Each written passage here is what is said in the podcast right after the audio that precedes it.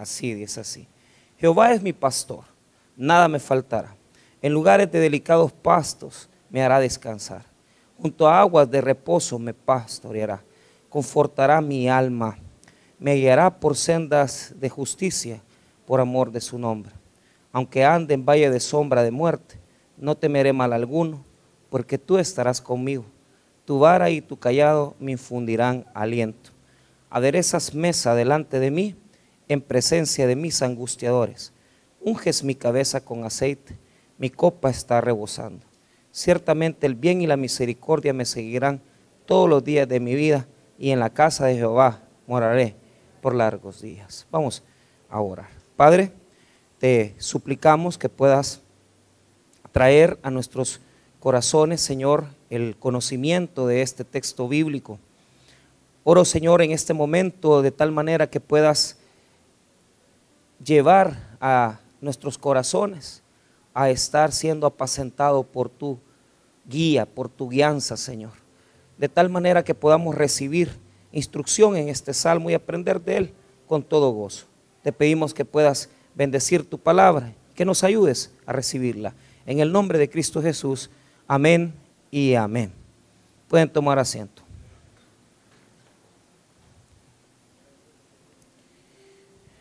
Muy bien.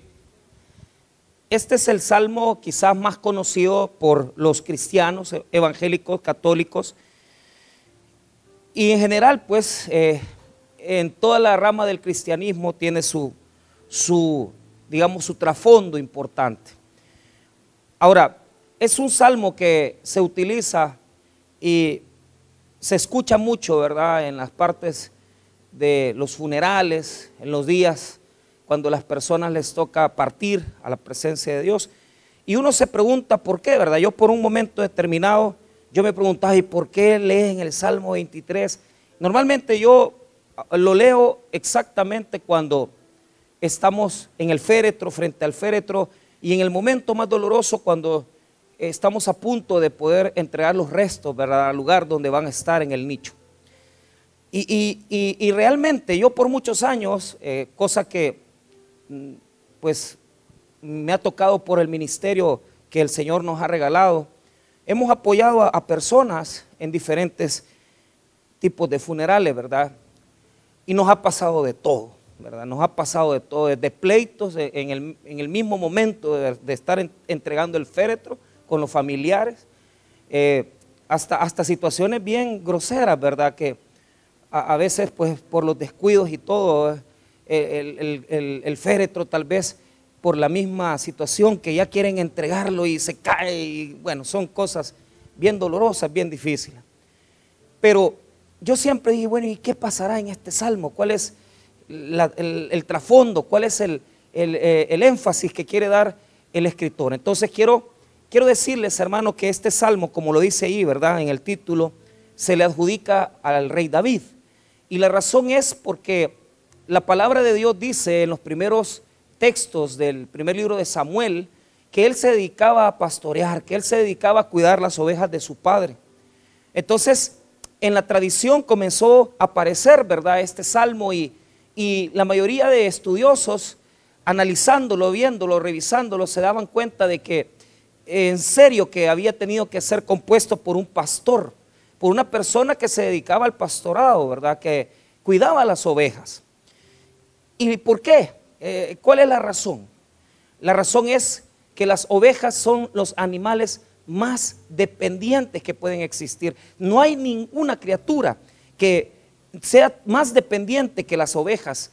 Eh, si usted eh, deja una oveja y no la lleva a, a, beber agua, se ahoga. Si usted no la lleva a comer, también no, no, no come, porque ella depende de la guía que le da el pastor para alimentarla, para, para, apacentarla, ¿verdad? Y por esa razón es que las ovejas fueron tomadas por Jesús en su ministerio como un símbolo, ¿verdad? Cuando veía las multitudes, eh, Jesús declaraba, las, las veo como ovejas que no tienen pastor. ¿Y por qué, hermano? Porque realmente habemos personas que nuestro sentido de ubicación no está bien. Nuestro sentido de ubicación no es correcto. Eh, nos casamos para malcasarnos. No teníamos conocimientos de, cómo llevar el matrimonio y, y estamos sufriendo porque lamentablemente el sentido de ubicación humano es igual que el de la oveja. O sea, Jesús no se equivocó. Nosotros los, seres humanos nos identificamos en la, en la cuestión de las ovejas en el sentido que necesitamos que nos guíen, necesitamos que nos alineen, necesitamos que nos den dirección y que nos ubiquen en la vida. Y por esa razón es que nos parecemos tanto y por eso es que Jesús nos comparó a ellas. Pero el sentido real de la oveja es el sentido espiritual. Porque a pesar que la oveja tiene un instinto que le hace depender del hombre, pero en el caso del ser humano, es que nosotros, hermanos, somos dependientes totalmente. Necesitamos espiritualmente que se nos den leyes, que se nos den reglas, que se nos den decisiones para nosotros saber hacia dónde llevar las cosas. Y habemos personas que nuestro sentido de ubicación lo tenemos mal. Porque fíjese que este salmo se le debe aplicar realmente a las personas que han estado bajo el pastorado de Dios, bajo el pastorado de Jesucristo. Este salmo no es para que se le aplique a una persona que con todas situaciones de su vida, ¿verdad? Probablemente ha vivido lejos de Dios y, de repente muere y se le tiene que estar leyendo los salmos, ¿verdad? ¿Por qué leerle un salmo a una persona? Claro, por fortaleza a los seres queridos. Pero realmente si esa persona ha vivido lejos del pastorado de Dios, lejos del pastorado de Jesucristo, entonces, ¿de qué sirve que nosotros exaltemos el Salmo 23 si verdaderamente esa persona no ha estado bajo el pastorado de Jesús? Este salmo es un salmo que se debe dedicar a los hombres y mujeres que dependen de Cristo, que dependen del Señor y dependen del señorío de Jesucristo. De tal manera que el salmo tiene tres escenas. Podemos incluso incluir una, cuarta si así lo quisiéramos establecer. Y el Salmo es muy honesto en esa composición porque del verso número 1 al verso número 3 nosotros encontramos el primer escenario, en la primera escena, donde nosotros podemos ver a, una oveja, a una oveja que está ahí ubicándose y ya nos va a relatar el texto bíblico cuál es la dirección que está tomando. En la segunda estrofa que la podemos encontrar en el versículo número 4, vemos a la misma oveja que apareció del verso 1 al 3 en el valle de sombra, en el valle de sombra de muerte. Entonces, la oveja que aparece en el 1 al 3 es la misma del que está en el verso 4, solamente que el escenario cambia. E, el escenario del versículo 4 es, es el valle de sombra de la muerte. Y en la última escena, esa oveja esa oveja ya no está en, la en el primer escenario, ya no está tampoco en el segundo, que es el valle de sombra, sino que está ya en el lugar, en una fiesta. Y, es tremendo porque eh, eh, esta oveja ya no, como que no fuera oveja, sino que como que fuera persona, ¿verdad? Está sentada a la mesa. Y, uno dice, bueno, y, esta oveja que está sentada comiendo, mira, a mí, a mí ayer le daba risa yo a mucha gente porque vine a la iglesia, ¿verdad? Y, estaba la perrita, nuestra mascota. Y, la perrita, como la única ventana que yo tenía abierta es la de mi lado, ¿verdad? Entonces la perrita se me pasó, y bueno, se veía como que venía manejando ella, no yo. Entonces la gente en el centro se quedaba riendo, yo no sé si arriban de mí o, de la chucha, yo no sé, pero, pero, pero es que eh, da gracia, pues. Entonces yo quiero que se imagine la ovejita sentada, ¿verdad? en una mesa, ¿verdad? Comiendo un gran banquete un gran banquete. Veamos entonces por qué este salmo no puede ser aplicado a cualquier persona.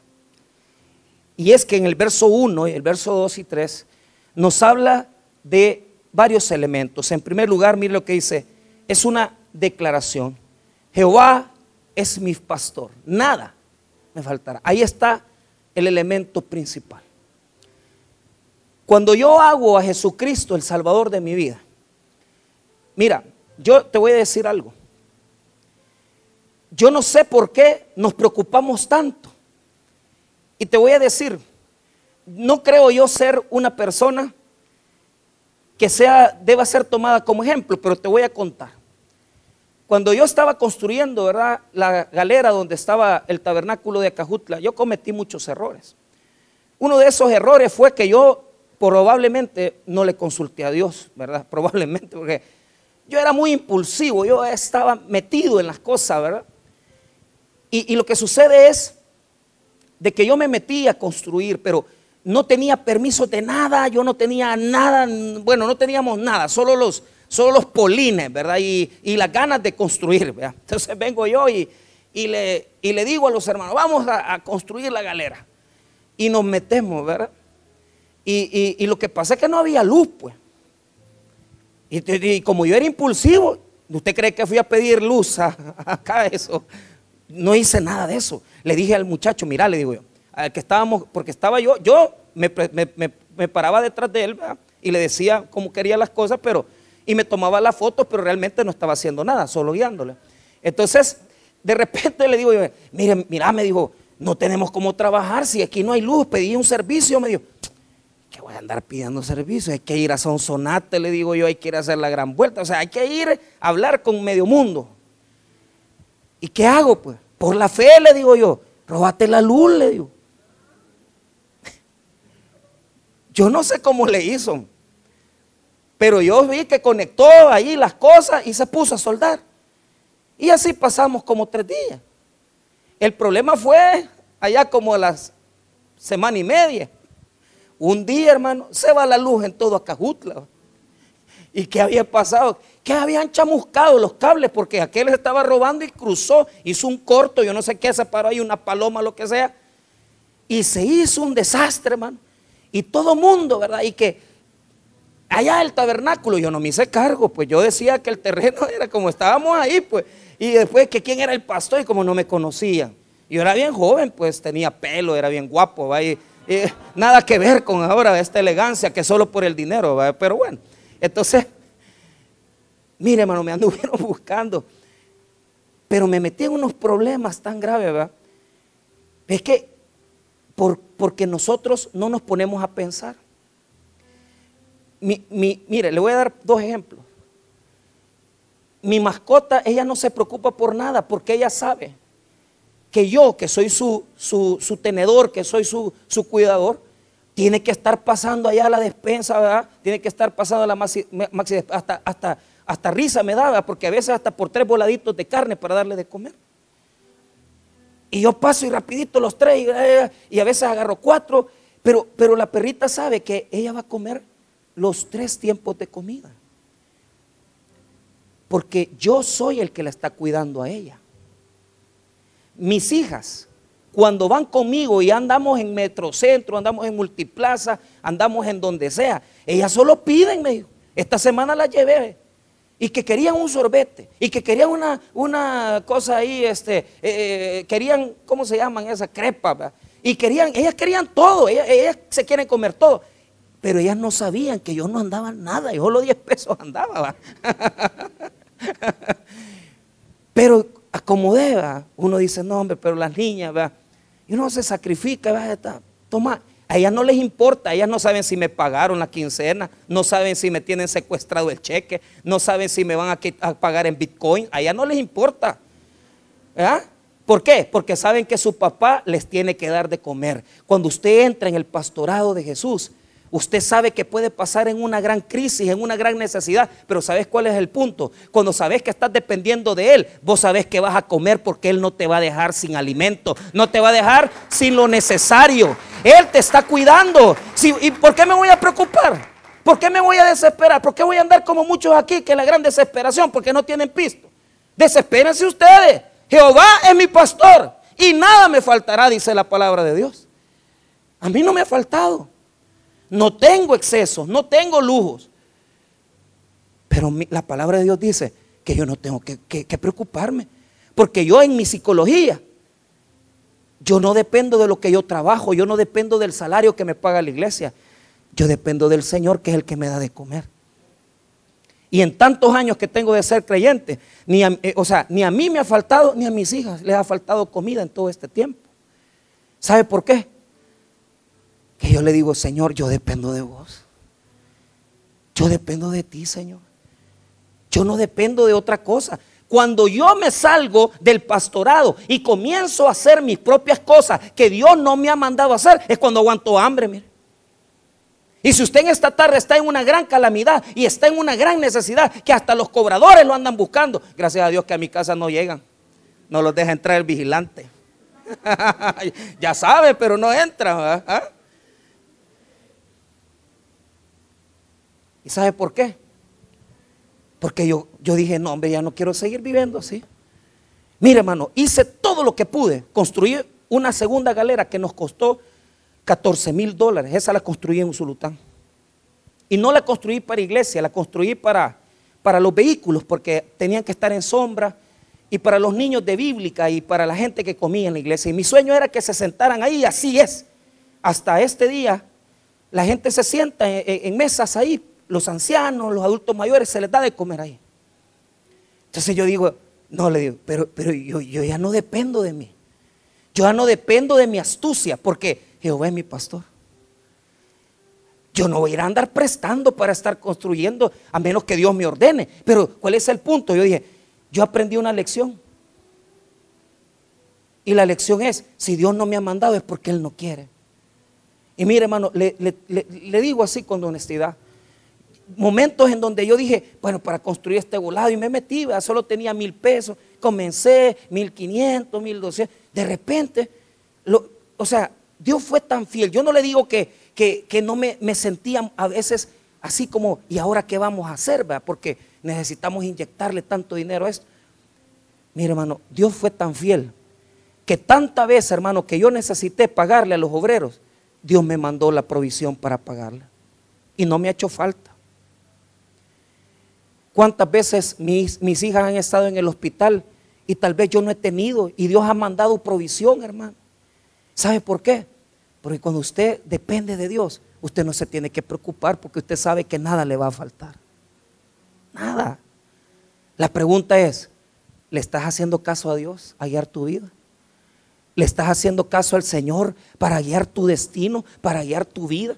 Eh, eh, eh, la pregunta es, ¿quién está guiando tu vida, tu propio orgullo o te estás dejando guiar por el Señor? Porque aquí dice claramente, Jehová es mi pastor, nada me faltará. La ovejita está ahí a la par, sabe que ella va a tener que comer, va a tener que ser alimentada y ella sabe que el cuidado de ella depende de su pastor.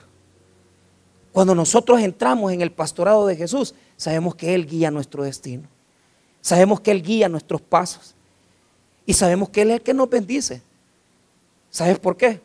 Porque dependemos de Él 100%. Dependemos de Él, Él nos guía, Él nos lleva. Y mire qué bonito. El versículo número 2, lo que nos dice.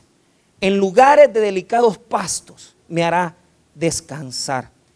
Junto a aguas de reposo me pastoreará. Y ahí está dos elementos. Primero, los pastos y después las aguas. Y fíjese que cuando usted traduce en hebreo eso, Está hablando, hermano, aquellas personas que están cargadas, están posiblemente llevando tantas cargas. Y, en las aguas se apacientan. ¿Sabe por qué? Porque las ovejitas no pueden ver aguas turbulentas, porque cuando la ovejita ve el agua que está muy turbulenta, la, la, ovejita tiene que ver el reflejo de su rostro en el agua para poder tomar agua. ¿Y cuántas personas, hermano, que andamos así, ¿verdad? Con, con depresiones, andamos con cosas de que tenemos que tomar ribotril, pastillas, porque andamos así, hermano, desesperados, nuestro ánimo, ¿verdad? Y, el Señor dice, no hombre, si, si aquí te tengo, ovejita, aquí están las aguas de reposo.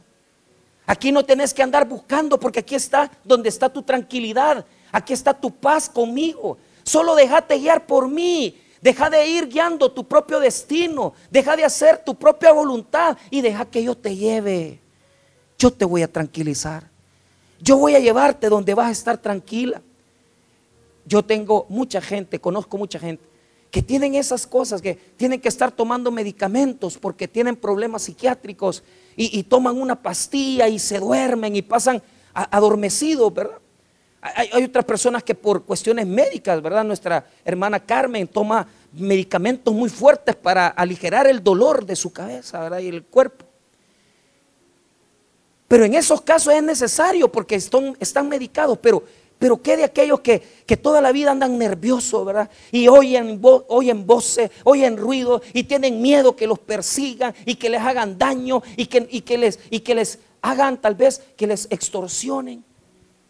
Usted tiene que ir al pastorado del Señor. Y mire qué, qué bonito. Cuántas personas, yo me acuerdo de, de este hermano que, que se fue a meter a la iglesia, ¿verdad? Porque me dijo, mire, yo, yo pertenezco a la Mara tal y, mira, hijo, le digo yo, vos no te preocupes, vos metete, pues. Vos metete, vos aquí estás en el pastorado del Señor. Si agarrás de esto con seriedad y lo agarrás de verdad como Dios manda, aquí Dios te va a bendecir. Y mire, yo bien me acuerdo que llegaba bien rapado al principio, a todo así rapado, y se sentaba.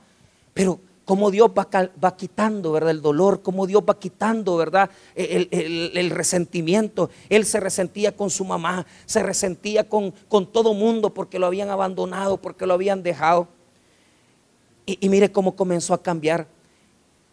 Que de repente, hermano, pasaron cuatro años y gracias a Dios la Mara, yo no sé qué él hizo, yo creo que respetan cuando se, se convierten al Evangelio. Pero a mí me impresionó esto. Embarazó a su señora. Y, y yo siempre lo vi con aquella grosería, el pie pesado.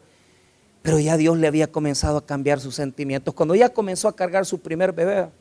No hombre, si él jugaba con su, con su niño y él lo levantaba y lo llevaba a escuela bíblica y su niño, como, como- mire, mire, hermano, ¿quién iba a decir que ese muchacho había andado metido en extorsiones y en cosas?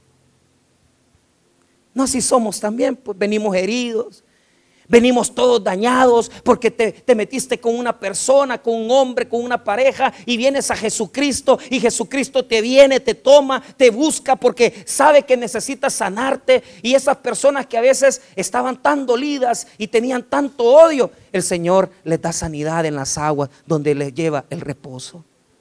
Y viene la, tranquilidad. Y viene aquella cosa que ya usted se siente tranquilo. Usted no se siente perseguido y se le quita todo aquel dolor que usted traía. ¿Sabe por qué? Porque cuando tú te vas al mundo, el mundo, hermano, te transquila, te hiere.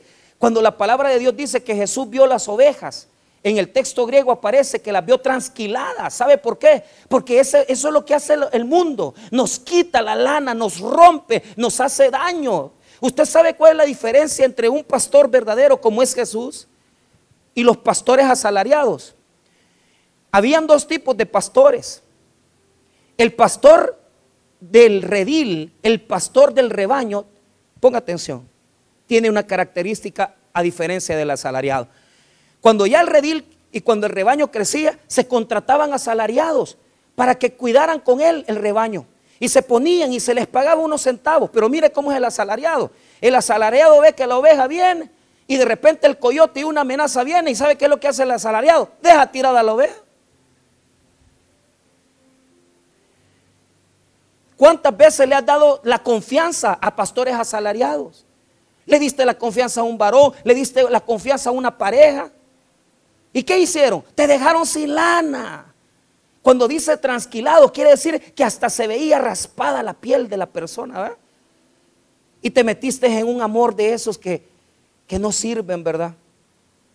Y te metiste en una relación de esas que solo te utilizaron y te dejaron nada más, nada más rayada la piel y te hirieron, te hicieron pedazos. Pero eso es el asalariado. Ve al lobo venir y no le importa que se la coman, él lo que hace es salvaguardar su vida. Pero mire lo importante, hermano, cuando nosotros le entregamos nuestra vida a Jesucristo. Jesucristo es el verdadero pastor, es el fiel pastor. Es el único pastor. ¿Sabe por qué? Porque cuando ve que el lobo viene, Él da su vida por las ovejas. Él no permite que caigamos en la muerte. Él no permite que caigamos en el dolor. Porque cuando allá afuera nos quitan la lana, Él nos sana, nos cura, nos limpia y nos recibe. Y es capaz de dar su vida por nosotros, hermano. En las manos de Jesús vas a estar bien. En las manos de Jesús vas a estar bien. Si vienes herido, si vienes todo golpeado, porque allá afuera te hicieron daño, entrégale tu confianza a Cristo, porque Cristo no es el asalariado. Y mira qué bonito, la palabra de Dios dice que el verdadero pastor, hermano, por lo menos tenía que rescatar con solo rescatar ciertas partes de la piel o las uñas, ya era un verdadero pastor porque se peleaba con los animales. Y hay personas aquí que, están en, ese, en esa lucha porque el lobo quiere hacerles daño, quiere robarle su alma. Pero Cristo los está apartando, los está trayendo, los está limpiando, les está poniendo aceite, les está sanando su corazón. Y, y Jesús quiere arrancarlos del lobo porque él, él te quiere en el redil. Él es el que da la vida por sus abejas. A Él no le pagan. Él no es de los que va a venir y te va a dejar tirado. Él es el que te va a ir a recoger. Aunque de ti solamente queden pedazos de vida. Él te recoge y te lleva porque Él ama a sus ovejas y da la vida por sus ovejas. Por eso, hermano, yo me entregué a Cristo. Porque Él es el único que no falla.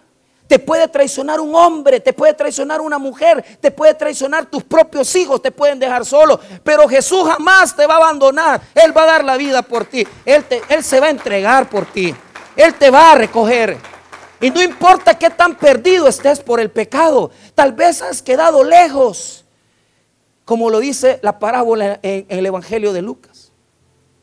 Pero el pastor viene, hermano, y a donde esté la oveja, allá la va a recoger y la pone, hermano, en sus espaldas y la, y la lleva, la lleva a su casa para que se alimente, para curarla.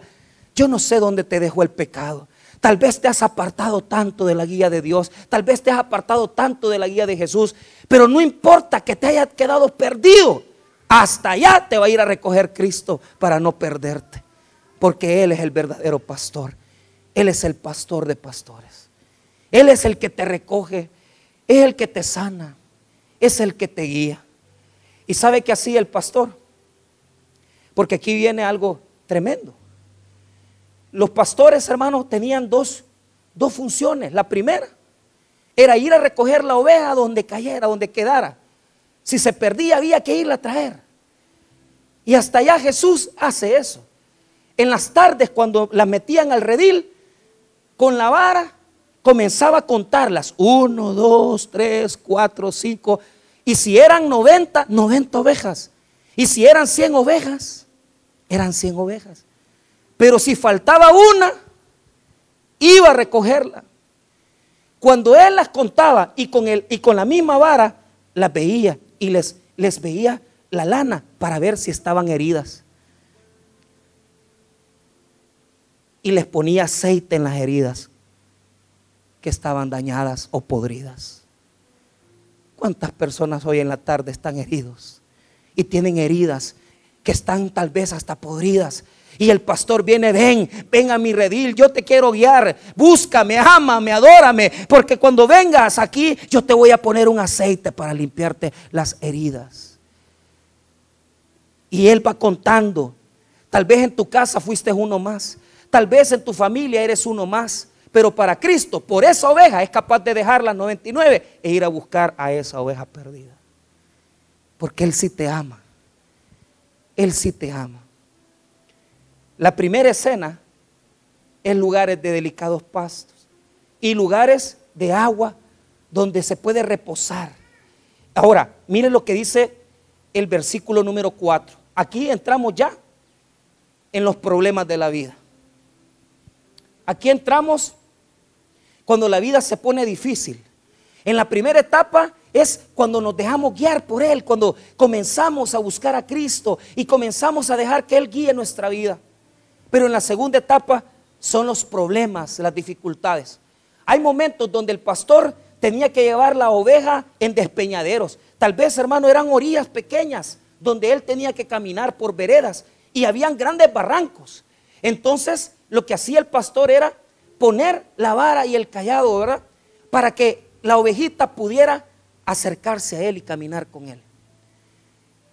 Hay momentos donde vamos a pasar por lugares de delicados pastos, pero hay otros momentos en la vida cuando vamos a pasar por lugares de sombra de muerte. Y eso es duro, hermano, porque mire lo que dice el versículo 4. Aunque ande en valle de sombra de muerte, no temeré mal alguno, porque tú estarás conmigo. Tu vara y tu callado me fundirán aliento. Porque hay momentos que uno, hermano, ya no puede. Y uno siente que aquello está tan difícil, ¿verdad? ¿Cuáles son los, los valles de sombra de muerte? Mira, Dios es tan perfecto, tan bonito. Y te voy a enseñar dos cosas de esto. Primero, la sombra de la muerte, ¿qué es? Te la voy a explicar. Tú estás en este lugar, estás parado y de repente viene un bus. Y lo que sucede es que ese bus comienza a acercarse hacia ti en una velocidad. El bus casi te pasa llevando, casi te golpea y te queda solamente la sombra. La sombra quedó frente de ti, pero no te alcanzó a pegar a ti porque mató a otra persona o mató a un animal. Tú ves la sombra de la muerte, pero no ves la muerte. Porque Dios no ha prometido no pasarnos por lugares de amargura. El Señor no ha prometido que no nos va a pasar por esos lugares. Lo que nos ha prometido es que cuando estemos en esos lugares, Él va a estar con nosotros en la oscuridad. Y mira bien, yo recuerdo, hermano, momentos donde hemos visto la sombra de la muerte. Hemos estado en esas velas, hermano, allá me acuerdo haber ido a esa colonia difícil y de repente yo estaba predicando y, se hace una gran desorden porque los pandilleros estaban ahí, los policías también. Yo, yo sabía que la zona era complicada y yo sabía que los pandilleros estaban cuidando, pero con nosotros no tienen problemas. Pero de repente, hermano, se comenzaron a oír todos los balazos. Y mira, comenzamos a correr, ¿verdad? Porque no crea que yo me quedé parado ahí, ¿verdad? Unos hermanos de las asambleas de Dios me dijeron, pastor, ¿y qué le pasó? ¿Y por qué no se quedó ahí en el centro? Querían que me quedara ahí, la carne débil, me dijeron todavía. No, lo que pasa es que no me quiero que me, maten, pues. Si todavía en el pedacito que corrí, yo sentí pasar la vida, hermano. Y sabe lo primero que me acordé? De todos los que le debía, no les iba a pagar, ¿verdad? de mi esposa, de mis hijas. Aquí se me pasó porque se armó la balacera. Pero la balacera después, pues sí, que pasó todo, ya me di cuenta cómo fue, o sea, no, no me pasaron balas cerca, pero en el miedo, hermano, estaba pálido, pálido. Yo me fui a esconder donde una hermana que vivía ahí y ella está asustada porque yo me metí de un solo, pues yo no pedí permiso, yo solo me metí, pues. Pastor me dijo, no, aquí vengo bien asustado, pálido. Era porque habían venido los policías, ellos se, se, los pandilleros eh, se asustaron y se hizo ahí una balacera. Y yo debí pasar mi vida. Vi la sombra de la muerte, pero no vi la muerte. Me dice un pastor, andábamos en el refugio Chalchuap, y me dice, acababa de terminar de predicar, y me dice, pastor, me dice, quédese un ratito, fíjese que le tengo pan dulce con café, mire hermano, yo ya me voy, vengo con mi esposa, le digo yo, y, estamos bien tarde para regresarnos. Mire, pastor, tómese el cafecito, hombre, le va a caer bien. Ya eran las dos y cuarto, dos y veinte. Hermano, mira, fue exactamente esa hora. O sea, yo me tardé para tomarme el café tres minutos, no más. Y cuando voy de regreso para, para allá, pues voy viendo, hermano, de lejos que se escuchaban balazos, Y que se estaban balaseando en un camión de esos que llevan café, porque había unos asaltantes, hermano, que estaban ahí. Y yo tenía que pasar enfrente. Si yo no me quedo tomando el café, ahí, también me hubiera tocado recibir las balas. Pero ¿sabe cuál es la bendición de Dios? Que en todas las veces cuando Dios nos ha protegido, siempre hemos visto la sombra de la muerte. Porque la muerte no la tenemos que llevar porque Cristo la llevó por nosotros. Y Él es el que nos protege. Podemos pasar cerquita de la muerte, de la sombra de la muerte, pero no por la muerte, porque Cristo ya nos liberó. Y el Señor dice, venite aquí, yo aquí te voy a cuidar, yo aquí voy a estar contigo. Hay ovejitas que son muy rebeldes. Y entonces el Señor, ¿qué es lo que hace? Cuando ve que una ovejita es muy rebelde, el pastor la llama, la trae y la sube a la mesa y le quiebra una pata. A esa oveja se le llama la perniquebrada, porque la oveja perniquebrada es una ovejita rebelde, saltona, que le gusta andar ahí, no andar con las hermanas, con las ovejas. Le gusta andar en rebelión, le gusta salirse, le gusta moverse. Ella no le gusta estar en el redil. Entonces el, pastor con mucho dolor le toma la patita, le quiebra la pata, se la entablilla y se la enrolla. Cuando la perniquebrada sana, la perniquebrada patojea. Ya no puede, ya no puede caminar. Ya no puede caminar bien. Pero ¿sabe qué es lo que hace? Que la ovejita, como no puede caminar bien, se le pega más al pastor. Y hay ovejitas que hemos sido perniquebradas, porque si no hubiera sido por ese problema, porque si no hubiera sido por esa situación que nos pasó, ahorita estuviéramos lejos de Cristo.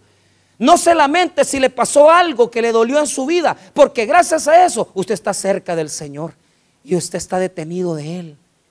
Y aunque esté pasando por el valle de sombra de muerte, a usted no lo va a alcanzar, porque el Señor ya llevó la muerte por usted y usted está pegadito con el Señor. Y usted está pegadito con el Señor.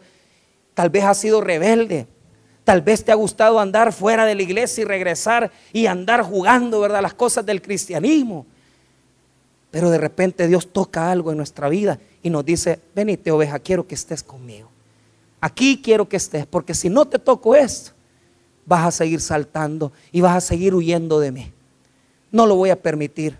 Y lo quiebra y los enrolla, los entablilla. Y cuando sana, ya la ovejita está pegada al pastor. Cuando pasamos por el valle de sombra de muerte, ese es el momento de las crisis de la vida. Pero ahora vamos a la última escena. Y esta escena, como les dije, está ya la ovejita sentada en la mesa. Está sentada en la mesa. Y está comiendo. ¿Y sabe qué? Jesús es el que la ha sentado ahí.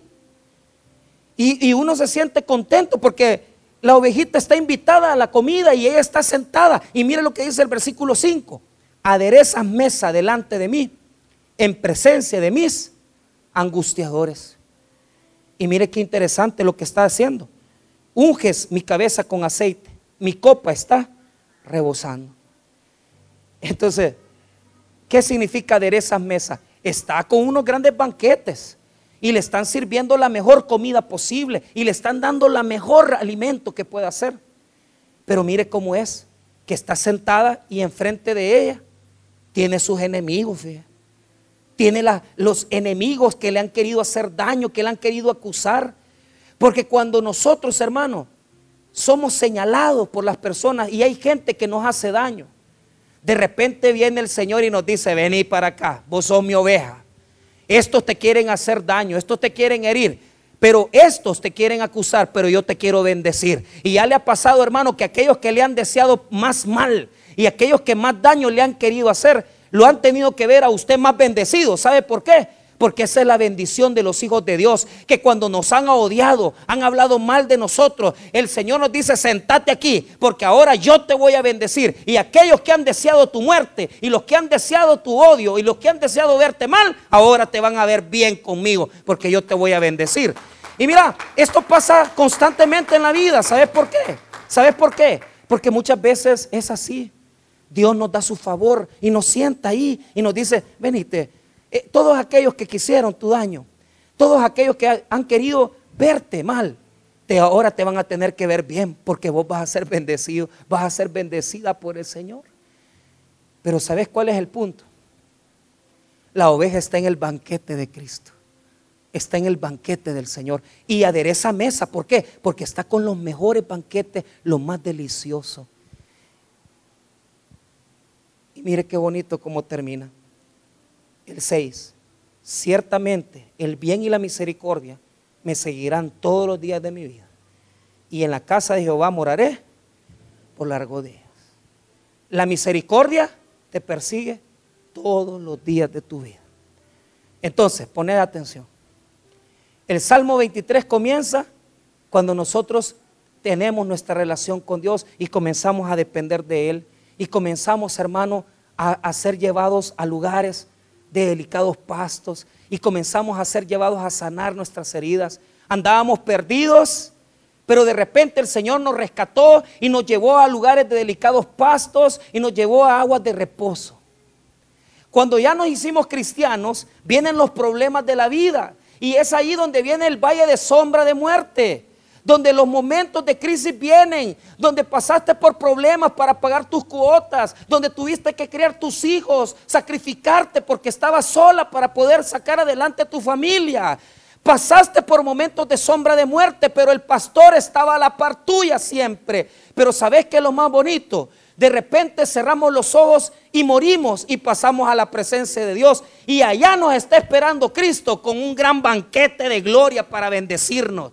Hermanos míos, el Salmo 23 representa la vida del cristiano. Cuando uno entra a recibir a Cristo a lugares de delicados pastos, cuando uno pasa por los problemas de la vida y cuando uno muere, pero está en la presencia de Dios en lugares del banquete. Y aquellos enemigos, la muerte, el castigo del infierno ya no te pueden alcanzar porque ahora estás con Cristo sentado en lugares celestiales de bendición. Tú eres esa oveja que ya no depende de tu propio criterio, sino que depende del Señor.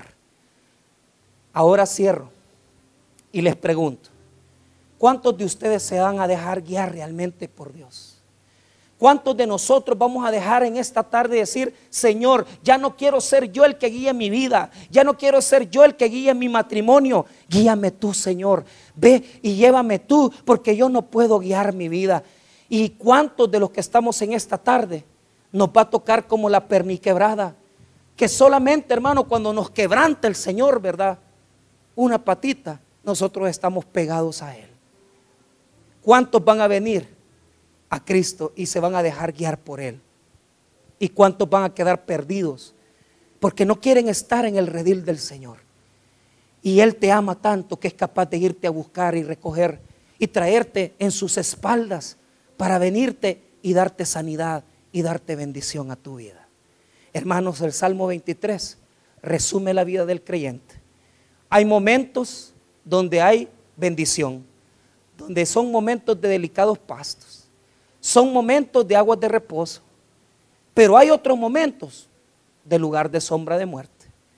Pero al final de, de todo, sabemos una cosa, que aunque pasemos por el peor de los momentos, al final Cristo siempre nos va a decir, oveja, siéntate a la mesa, porque voy a aderezarla para que tus enemigos te vean que yo te he bendecido. Al final, siempre estamos en las manos de Cristo y no podemos salir de ahí, porque Cristo sabe quienes son sus ovejas. Y sus ovejas oyen su voz y le obedecen. ¿Quiénes son? Ovejas. ¿Quiénes son las perniquebradas? ¿Y quiénes son los que están perdidos y necesitan que Cristo los vaya a recoger? Vengamos a Jesús y dejemos que Él nos guíe con su vara y su callado. Vamos a orar, hermanos. Padre, te damos gracias por tu palabra. Gracias por tu bendición. En esta tarde quiero orar para que tú nos ayudes a ser guiados por ti. En esta tarde reconocemos, Señor, que nosotros no podemos guiar nuestra vida, que nosotros no podemos decidir por nosotros mismos. Yo quiero, hermano, que hagamos una oración y que cerremos orando al Señor y diciéndole, Señor, guía mi vida yo no puedo guiar mi vida, tú sí puedes guiar mi vida.